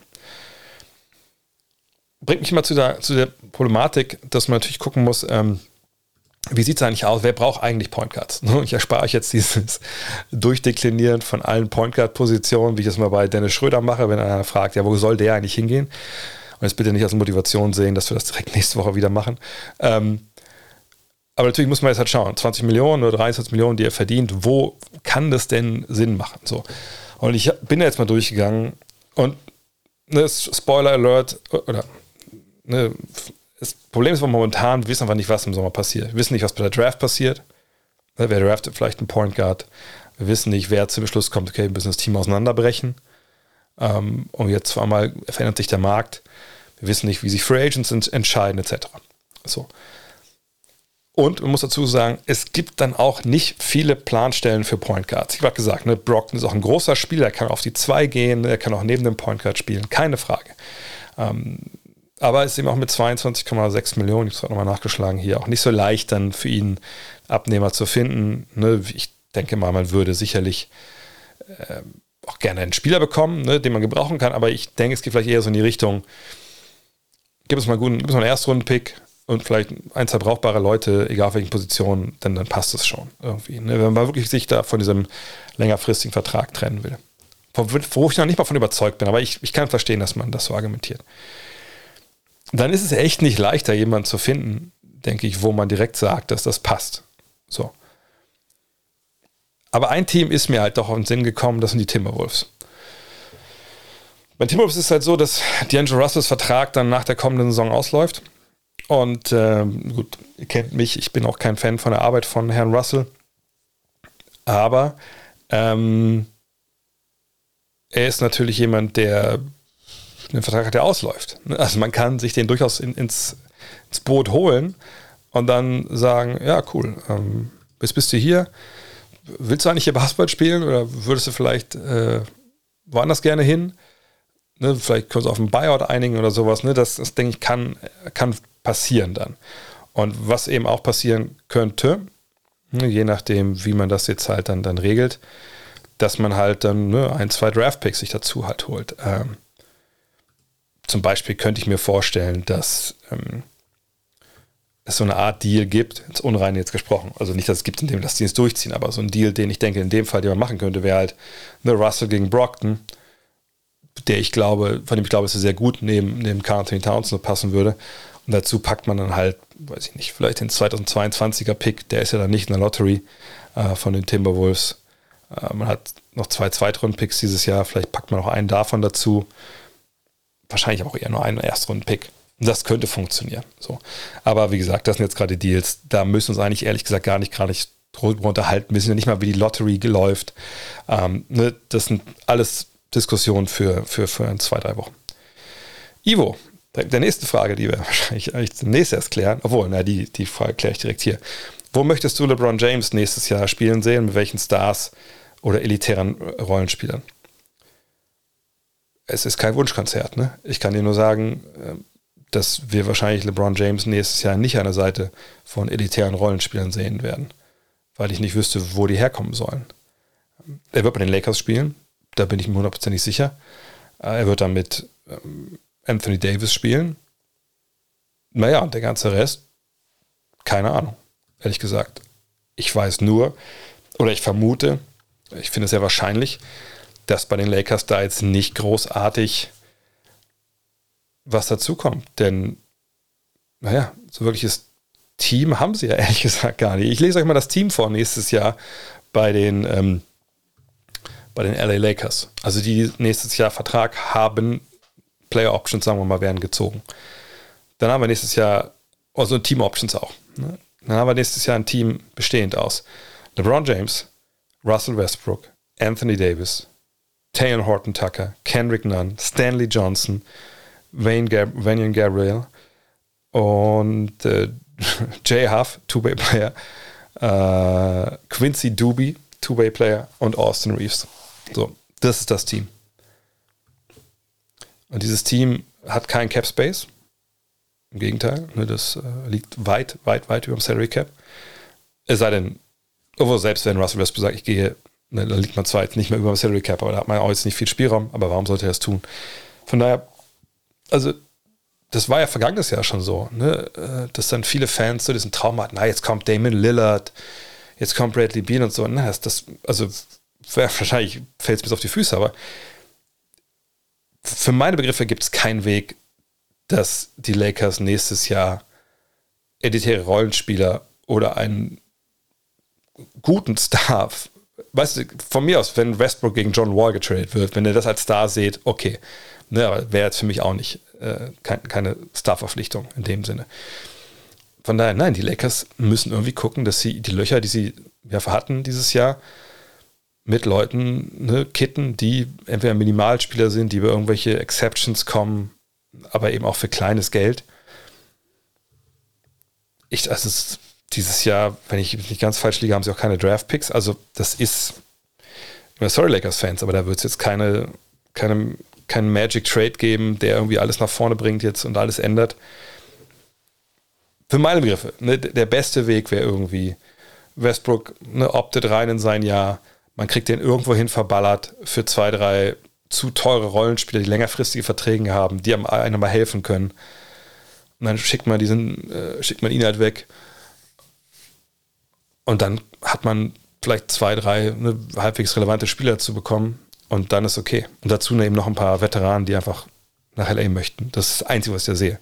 Aber welche Stars, welche Rollenspieler, schlagt jetzt aus dem Kopf. Ähm, wen ihr da gerne sehen würdet, das könnte ja, ne, klar, das kann man sich manchmal träumen, aber Träumen ist bei den Lakers momentan nicht angesagt. Da geht es wirklich ähm, ums Eingemachte jetzt dieses Jahr. Lukas Wilhelms fragt, wie siehst du die Position der Mavericks und der Grizzlies auf dem Free Agent Markt? Ähm, ich denke nicht, dass beide Teams da großartig ähm, mitspielen, weil beide keinen Platz im Salary Cap haben. Äh, ich kann es ja mal einmal schnell hier nebenbei aufrufen.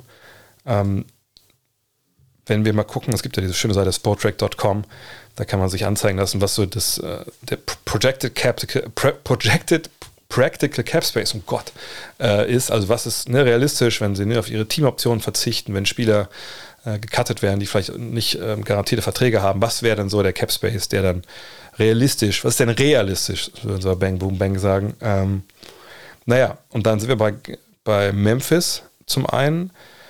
Realistisch wäre, dass sie nur 20 Millionen über Salary Cap liegen.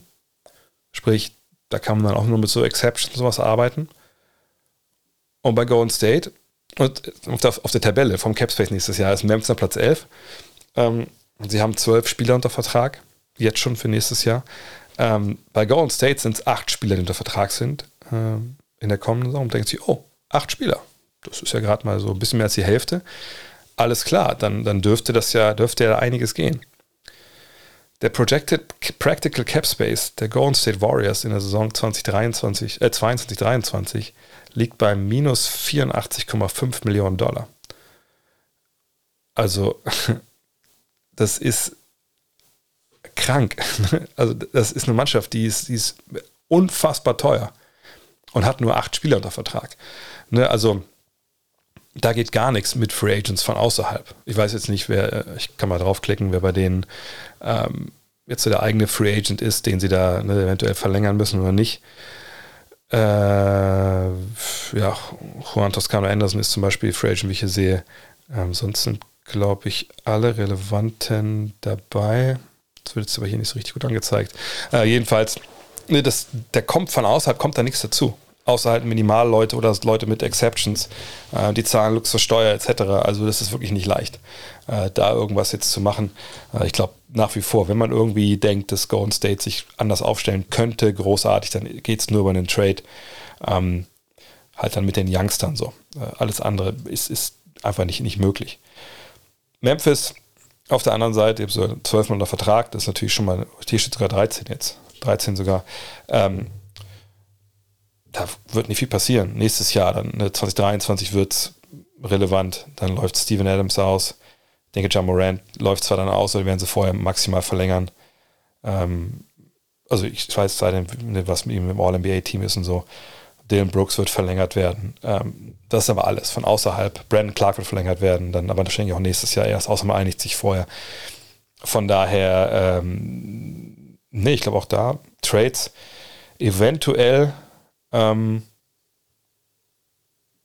aber ich kann es mir ehrlich gesagt auch nicht nicht vorstellen, dass da viel passiert. Warum auch? es läuft gut bei den, bei den Grizzlies. wer weiß, wenn John Morant dabei gewesen wäre. Also von daher alles gut.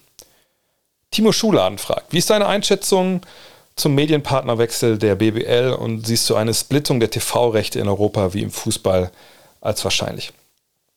Muss ich erklären vielleicht kurz. Ne? Ich habe mitbekommen, es gibt einen, eine von ehemaligen DFL-Chef, er ist der Christian Seifert und von, von Springer, ein Portal, ne, die sich auch im, im Sportstreaming äh, versuchen, schon jetzt ich mit Tischtennis und mit ähm, Volleyball, wir lassen es momentan über Twitch laufen und äh, nennt sich S-Nation und es gibt natürlich Magenta Sport von der Telekom. Ähm, so wie ich das mitbekommen hatte, ging es äh, jetzt darum, dass natürlich S-Nation nach diesen ersten beiden Rechten, die sie gekauft haben, natürlich jetzt auf große Rechte schielt in Deutschland erstmal.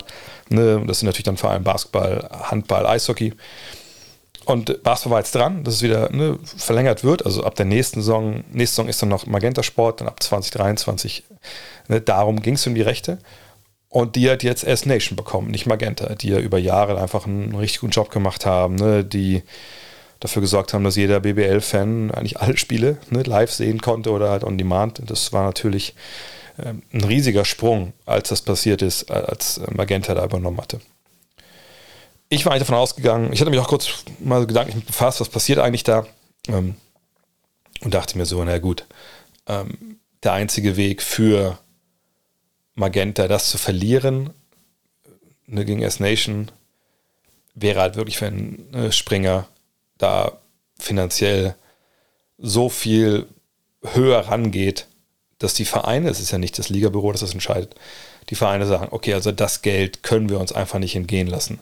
Auch wenn natürlich dieser Partner noch nicht gezeigt hat, was, was er kann. Ne, wie auch. Ne, sie haben jetzt noch keine großen Übertragungen produziert. Ähm, dann könnte man natürlich sagen, aber warum geht man dieses Risiko ein? Na gut, meine Startups sind nun mal so, dass sie erstmal eine gewisse, einen gewissen Vertrauensbonus brauchen. Und diesen Vertrauensbonus will er auch erkaufen. Ne? Ich glaube, es war bisher bei allen Streaming-Anbietern im Sportbereich so, dass sie, wenn sie in den Markt kamen, erstmal ein bisschen überbezahlt haben, sage ich mal, um ranzukommen und zu zeigen, was geht. Und dann ne, ging es halt weiter. Fakt ist nun mal, eine Magenta wurde halt der Zuschlag nicht gegeben. Ähm, ich habe auch ein bisschen mich, mich erkundigt natürlich in der BWL. Ich habe ja ein paar Leute, die ich da kenne, ähm, bei verschiedenen Vereinen und habe da jetzt den Eindruck gewonnen, dass was ich da so vermutet hatte, dass wenn das so kommt, dass S-Nation äh, da den Zuschlag kriegt, dass es vor allem ums Geld geht. Das war, war viel, viel höher als das, was die Magenta-Leute äh, angeboten haben. Dann ist es ein Deal, der über sechs Jahre geht. Das ist natürlich auch eine sehr, sehr lange Laufzeit. Und ähm, man hofft irgendwie, so war es in der Pressemitteilung zu lesen, sich neue Zielgruppen zu erschließen. Gut, da muss ich sagen, da weiß ich jetzt nicht, ob das, das scheint doch ein sehr, sehr vorgeschobener Grund zu sein von der BBL und in solchen Pressemitteilungen ist ja auch klar, da steht natürlich auch, auch viel, viel Blödsinn drin. Ne? Aber egal. Ähm, wie stehe ich zu diesem Wechsel? Am Ende des Tages ist es natürlich, äh, regelt der Markt äh, in diesen Bereichen und in den Bereichen, denke ich, ist es auch gut, dass der Markt das regelt. Da gibt es andere Gesundheitsbereiche, Bildung und so, da sollte der Markt vielleicht eher ein bisschen reglementiert sein. Ähm, aber hier, hey, wenn jemand da mehr, viel, viel mehr Geld bietet und mehr verspricht und man glaubt dem das, und Verträge, ne, die sind ja dann auch schwarz auf weiß, das Geld kommt ja dann auch, ähm, dann ist natürlich ein gutes Recht, ne, der Vereine zu sagen, ja, nee, das machen wir jetzt mit denen. Klar, es war schön mit Magenta, aber wenn so viel mehr Geld gibt, äh, ne, dann möchten wir aber gerne da, da auch partizipieren, denn ne, die Bundesliga-Vereine sind natürlich auch nicht auf Rosen gebettet. Ähm, von daher kann ich das vollkommen nachvollziehen, wenn man sich da entscheidet und auch jetzt so dieses Natürlich hat auch Magenta einfach einen wahnsinnig guten Job gemacht über die Jahre, ne? aber jetzt dann zu sagen, ja, aber äh, das ist doch scheiße, da ist bei S-Nation, das ist gar keinen Fall machen die das gut und so, das weiß ja keiner. Also ich verstehe, dass es ein bisschen Enttäuschung ist und ein bisschen Angst hat, dass es einfach da dann äh, ne, schlechter wird, weil es jetzt auch so gut ist. Auf der anderen Seite, mein Gott, wie gesagt, ne, einfach mal die, die Hosen anlassen. Ähm, und dann abwarten, was dann ab 2023 passiert. Ne? Jetzt hat ja auch S-Nation eine Menge Zeit, da Formate zu entwickeln, äh, das alles auch so aufzustellen, dass man da auch dann durchstarten kann. Hinzu kommt, machen wir uns mal nichts vor, viele Gesichter und Stimmen, die wir jetzt von Magenta Sport kennen, die werden im Endeffekt auch bei S-Nation landen. Also ne, du kannst im Basketball in Deutschland nicht hingehen und sagen, jo, wir fangen jetzt komplett neu an und das sind jetzt komplett alles neue Leute, zumal es ja auch da so ist, dass es ja nicht darum geht, in irgendwelchen Boxen sich hinzusetzen und ein Spiel zu kommentieren, was natürlich auch gemacht wird, macht ja Sky auch, machen ja alle. Aber ne, da ist es ja so, du musst ja hin, du musst das Spiel produzieren, das, das Signal, also die Kameras, all das machst du ja. Ne? Also vielleicht mal äh, zum Vergleich, zum Beispiel bei, bei Sky, beim Fußball ist es halt so, die Liga selber produziert ja die Bilder.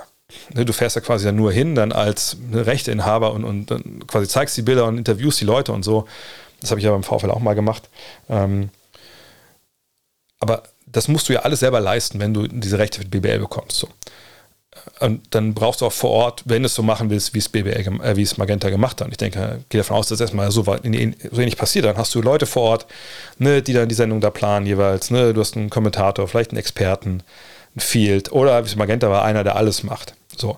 Aber du brauchst dann natürlich, ähm, sagen wir so, wenn alle gleichzeitig spielen würden, hast du halt neun Partien in ganz Deutschland, die laufen und auch alle paar Tage. Also ne, ich würde mich sehr schwer tun, jetzt, keine Ahnung, da eine komplett neue Crew zusammenstellen zu wollen mit Leuten, die das können, im Basketball in Deutschland. Also wären sicherlich, mit, mit 100% Sicherheit, wären viele der Leute, die Magenta vor der Kamera standen oder ne, die ihre Stimme da geliehen haben, werden dann da landen weil die einfach gefragt werden, ob die weitermachen wollen da. So. Und das ist ja auch vollkommen okay. Werden es alle machen? Sicherlich nicht. Und das bringt mich zu dem Punkt, was mein persönliches Problem ist damit. Aber das ist, hat wirklich nichts mit den Kollegen da zu tun. Ich, ich weiß nicht, wer da arbeitet, keine Ahnung. Ähm, ich denke, wenn die ja Basketball machen, dann werden die auch wirklich, ne, wie gesagt, mit Leidenschaft da rangehen und das sicherlich hoffentlich gut machen. Ähm, aber ich könnte zum Beispiel äh, nicht mehr für, für den Springer Verlag irgendwas machen oder für Springer Medienkonzern. Ihr wisst, ich habe das vor ein paar Jahren mal gemacht. Da hat mich ein Freund gefragt, ob ich nicht äh, für die Bild am Sonntag schreiben wollen würde, weil die so eine Basketball-Offensive machen wollten auf einer Seite jeweils und ne, das sollte dann auch Basketball schon nach vorne bringen und so. Und habe gesagt, okay, okay, ich mache das. Ähm, dachte mir aber für mich selber, okay, ich mache das wirklich auch nur, wenn ne, dann ich auch meinen Namen guten Gewissens drunter äh, lassen kann und das nicht komplett ne, auseinandergepflückt, was ich da schreibe. Genau das ist dann aber leider passiert dann habe ich dann auch gesagt, nee, dann, dann mache ich das einfach nicht mehr. Mache ich es lieber nicht. So. Ähm, und generell muss man natürlich Springer kritisch sehen, äh, mit vielen Dingen, die da passieren. Ne? Keine Frage. Ähm, das ist natürlich gerade, ne, was da gewisse Tendenzen ne, dieses Konzerns angeht, auch höchstgradig besorgniserregend, ne, in, in, welche Richtung das geht und ähm, wie dieser Konzern einfach auch an der Meinungsbildung in Deutschland beteiligt ist und ähm, wenn man auch sieht, wie gewisse Ex-Chefs gewisser größerer Zeitungen ähm, dieses Konzerns sich jetzt stellenweise auf Twitter und ähnliches äußern, dann weiß man da, weiß man, ja, was das da für ein Gedankengut gibt, was da stellenweise nach, nach außen getragen wird. Heißt nicht, dass alle, die da arbeiten, natürlich das teilen, aber ist, man sieht ja ganz klar, was da in der Führungsetage los war. Ähm, und sagt, ich würde für die, äh, für den Springer-Konzern nicht arbeiten. Ne, da gibt es sicherlich andere Wege, Geld zu verdienen. Äh, ich kann jeden verstehen, der dann auch, wie gesagt, vielleicht Magenta oder sonst, wer jetzt im Basketball-Business ist, da landet und das auch macht, hoffentlich auch gut macht. Ich für meine Person würde es komplett ausschließen wollen, für, für, für diesen Konzern zu arbeiten. Ähm, aber das ist eine persönliche Meinung, das kann ja jeder so handhaben, wie er möchte. Ich denke einfach, dass es jetzt spannend wird, was dann äh, dann, ja, gut, 15 Monaten dann passiert, wenn es losgeht. Ähm, aber zur zweiten Teil der Frage. Ein wirklich, wirklich, wirklich ähm, unglücklicher Nebeneffekt erstmal ist aber wirklich der, dass, ähm, wenn wir jetzt vom Status quo mal ausgehen, und wir klammern die BBL da jetzt aus, dass wir ab 2023, 2024 äh, dann den Fall haben, dass dann die BBL bei S-Nation läuft, Nationalmannschaft, Eurocup, Euroleague, alles bei Magenta Sport.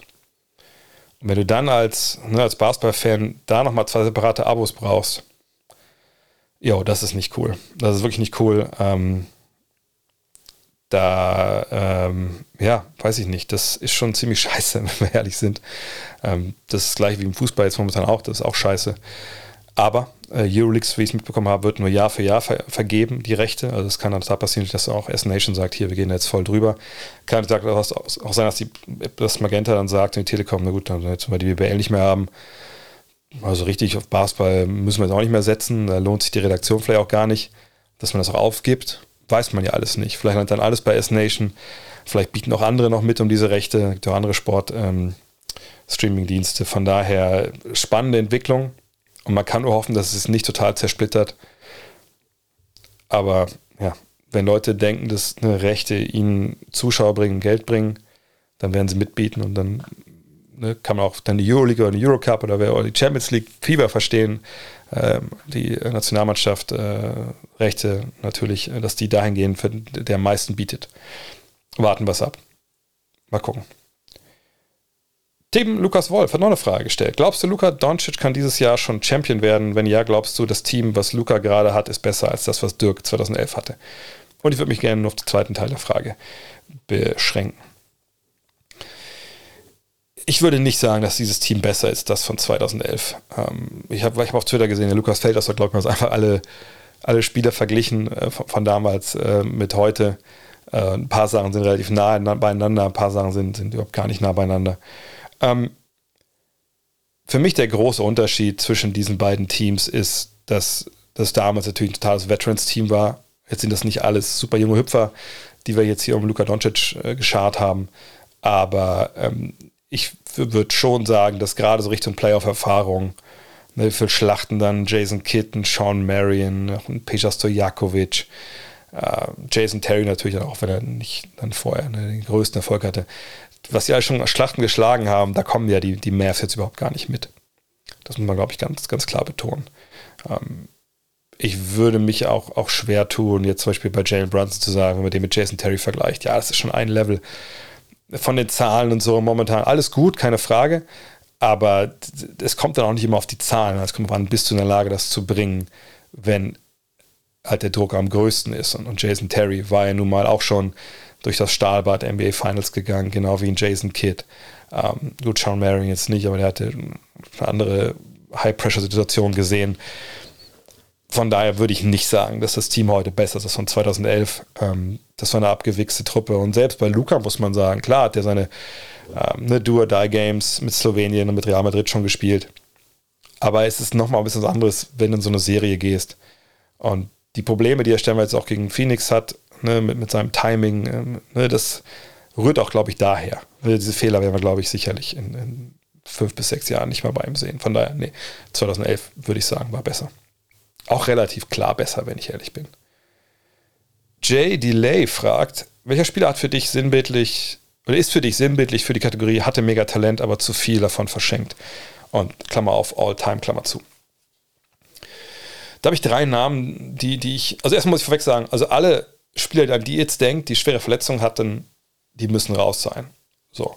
Ähm, ich habe drei Namen jetzt hier in der engen Auswahl, von denen ich aber auch zwei gleich streichen werde. Und die nenne ich als erstes. Ich habe hier Tracy McGrady und Chris Webber, die vielleicht nicht die katastrophalste Verletzung aller Zeiten davongetragen haben äh, in ihrer Karriere, aber schon dann ne, Verletzungen hatten, wo sie sich zurückkämpfen mussten. Aber beide haben auch vorher, finde ich, noch nicht und haben vorher nicht das Maximale rausgeholt.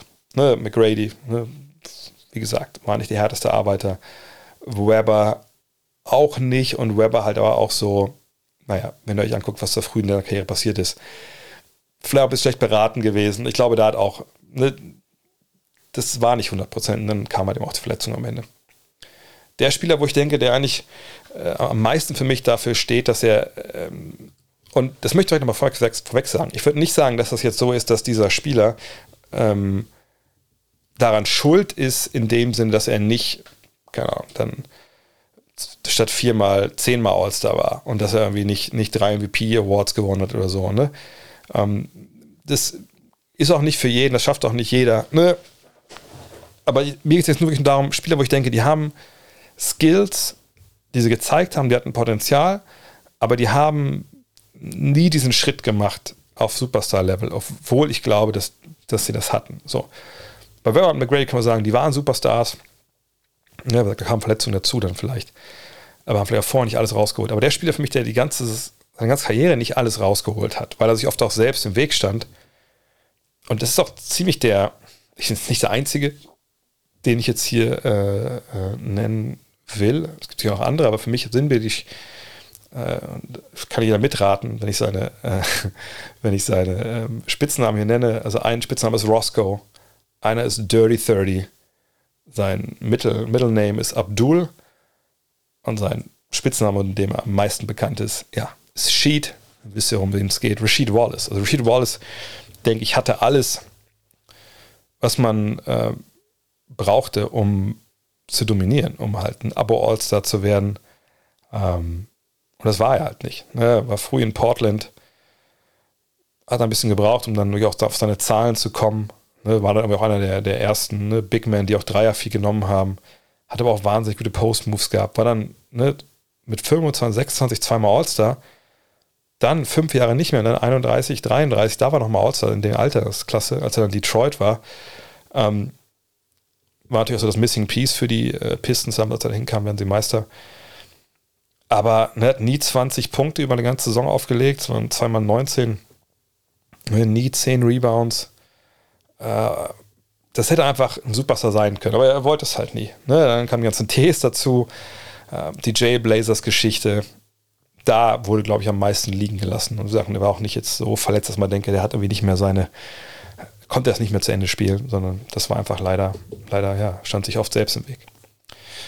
Goldkehle fragt, damit kommen wir zur Kategorie Sonstiges. Wann kommt Julius Schubert ins Trainingslager von André Vogt, um an seinen Fundamentals zu arbeiten? Weiß ich ehrlich gesagt nicht, habe nicht darüber gesprochen. Ähm, so weit weg wohnt er ja nicht. Ich habe auch jetzt ein, zwei Videos mal auf Instagram gesehen und muss sagen, ja, Fundamentals ist schon das richtige Wort. Da fehlt leider eine Menge bei Julius. Aber muss er ja auch nicht haben. Er hat ja seine Skills woanders. Ähm, vielleicht ein bisschen spät jetzt für ihn dann auch wirklich nochmal äh, herausragend dran zu arbeiten. Meine, klar, man kann immer äh, zu Skills Coaches gehen und da ein paar Sachen rausarbeiten. Aber ähm, ist ja mal eine Sache, ob man dann auf dem Freiplatz da ein paar Moves 1 gegen 0 bringt oder macht dann im Spiel. Nur ich denke, Julius, das ist ja für jeden. Ne? Wer Bock hat zu werfen, Bock hat ein bisschen zu zocken, hey, da brauchen wir auch keine Fundamentals für. Einfach, wenn es einem Spaß macht, machen.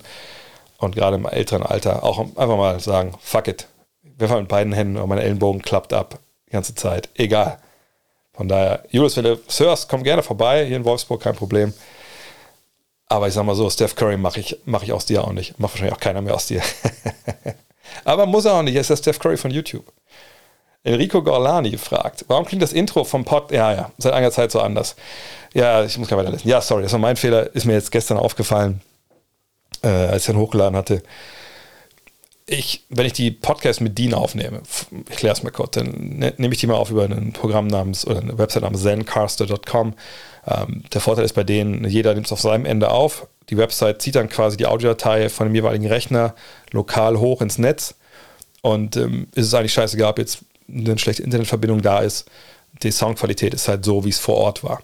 So, nicht erst, wie es bei mir ankommt. So, ähm, von daher alles super immer, aber es ist dann so, wenn ich die Sounds oder die beiden Spuren dann bei mir in mein, mein Mix-Programm hier reinhaue, dann ist es so, dass ich mal lauter bin als er. Und generell, um da Sachen auch auszugleichen, dass es auch gut anhört gleichzeitig, haue ich das dann immer in, ähm, oder ich haue dann so ein paar ne, Audio-Bearbeitungsdinger drüber, ein paar Automatismen, die ich hier habe. Und die laufen oder liefen letzten Mal immer auch über das Intro mit, weil das Intro läuft dann quasi auch immer äh, über Zencaster dann mit rein. Und das ist das Problem, dass dieses Intro mit diesem Audio, äh, ne, mit einem Kompressor und ähnlichen Sachen bearbeitet wird, was eigentlich für die Stimme ist. Und deswegen klingt das so blöde. Aber das habe ich letztens gemerkt, dass so fuck. Ist leider momentan so, dass ich einfach so viel momentan um die Ohren habe, dass solche Fehler sich einschleichen. Sorry dafür. NFL Alf, Klammer auf 59 zu 25, Klammer zu, fragt, ist die Collards-Vermutung wahr? Das ist natürlich eine sehr gute Frage. Da haben sich eine Menge Leute schon äh, ja, die, die, ja, die Zähne dran ausgebissen. Ich halte es da eigentlich mit, mit Richard Guy, der gesagt hat, äh, don't try to solve these problems. Da waren auch noch andere mathematische Probleme dazu äh, dabei, nicht nur die Collards-Vermutung. Aber wer bin ich, dass ich äh, Richard da jetzt sage, er hat keine Ahnung. Von daher, ich kann es auch nicht beantworten. Letzte Frage für heute von Max. Godzilla oder King Kong? Hashtag Caldera. Ja, vielleicht wisst ihr das, wenn ihr Warzone spielt. Da gibt es ja gerade ein King Kong gegen Godzilla Event. Ähm, das würde jetzt zu weit für das zu erklären. Ähm, ich bin für, ich bin Team King Kong, wenn ich ehrlich bin. Also Godzilla sieht viel besser aus, weil die Haare von King Kong, naja, das sieht ein bisschen aus hier wie, ah, wie heißt das hier von ähm, Kokosnuss, der, der, der Kokosnuss und ähm, der Drache Kokosnuss kennt ihr vielleicht. Äh, da lebt dieser eine Drache da, dieser behaarte Drache lebt da in, in, den Bergen. Und so sieht King Kong leider ein bisschen aus. Aber gut, Haare in der Engine zu. Ne, das ist ja auch schwer, das darzustellen. Aber ich finde King Kongs, ähm, wenn er diesen Stein wirft, dass er einfach diesen riesen Kreis da abdeckt, finde ich wichtiger und, und, hilft mehr, gerade so im Final Circle, als der Hitzestrahl von Godzilla. Weil er ein relativ schmaler Streifen ist okay, was er natürlich dann macht, dass danach dieser Streifen quasi nicht passiert werden kann, außer du verlierst alle Platten. Das ist on top, aber ich hatte dann eher lieber diese Flächenwirkung von, von King Kong. Ja, das war's für heute mit einem kleinen äh, Warzone-Exkurs am Ende. Ähm, ja, vielen Dank fürs Zuhören. Zwei Sachen noch. Gut Next Magazine Nummer zwei ist im Kasten. Ich schreibe jetzt am Morgen nur noch das Editorial, dann geht die Sache raus und dann kommt es dann, ja, also nicht jetzt nicht heute, nicht morgen zu euch, aber dann geht es Druckerei, die gucken überall drüber. Ich sage dann, wann ihr damit rechnen könnt, dass es bei euch ist. Aber es ist jetzt fertig und ne, bald müssen wir auch wieder die Bestellung äh, abschließen, damit wir wissen, wie viel wir drucken. Von daher gutnextmac.de könnt ihr jetzt Ausgabe 2 vorbestellen. Ihr könnt auch schon ja, Ausgabe 3 und 4 vorbestellen. Soll ich euch verraten, was Ausgabe 4 ist? Das mache ich nächste Woche. Ausgabe 3 ist ja die NBA Preview. Äh, von daher, ja, Menge geile Themen drin, super Interviews, coole Geschichten, Vince Carter Interview zum Beispiel. Ne, also würde mich freuen, wenn das was für euch ist. Gutnextmac.de, ihr habt das Cover schon gesehen. Es wird ein frisches, sommerliches Heft. Vielleicht nicht mit ins Freibad nehmen, dann wird es vielleicht nass, aber da könnt ihr euch drauf freuen. Äh, wir sind noch mit der Grafik zufriedener als jetzt bei Ausgabe 1. Aber auch das ist Work in Progress, von daher, das würde ich mich freuen. Und natürlich, wie immer, wenn ihr unterstützen wollt hier, ne, das kleine Privatunternehmen, gutnext.de, da registrieren, da kriegt ihr eine Mail, Dauerauftrag einrichten, ab einem Euro geht's los. Oder patreon.com slash drehvogt, da könnt ihr natürlich auch rein. Da könnt ihr alle Podcasts hören, die ich jeweils gemacht habe mit Nowitzki, mit Nelson, äh, die ganze Moritz Wagner-Serie, äh, äh Franz Wagner, Maxi Kleber, ist alles da drin. Würde ich mich freuen, wenn ihr da mit dabei seid. In diesem Sinne, bis zum nächsten Mal. Happy Game Sevens heute Abend. Bis dann. Ciao. Look at this. That is amazing. Thomas Wade with a steal. The emotions of Dirk Nowitzki. What he's always dreamed of. Hoping to have another chance after the bitter loss in 2006. Watch this play.